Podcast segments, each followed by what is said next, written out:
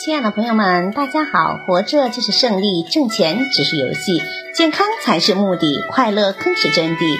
欢迎收听水晶姐姐讲故事。今天的故事名字叫《狮木造屋》。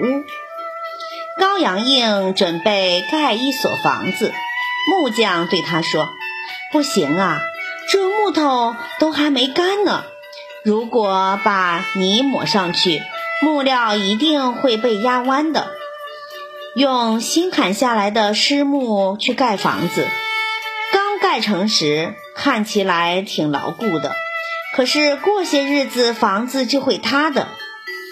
高阳应说：“照你这么一说，我这房子倒是保险坏不了了，因为时间越长，木头越干越硬，泥巴会越干越轻，以越来越硬的木头。”承担越来越轻的泥土，房子肯定就坏不了了。木匠无话可说，听从高阳应的吩咐去给他盖房子。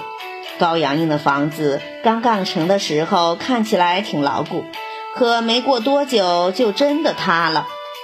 这则寓言故事告诉我们，无论什么事都要遵循客观的规律，只按照自己的意愿去蛮干。必然会失败。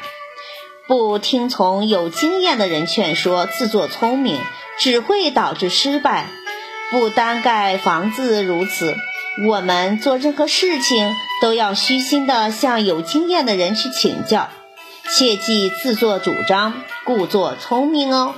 感谢收听，再见。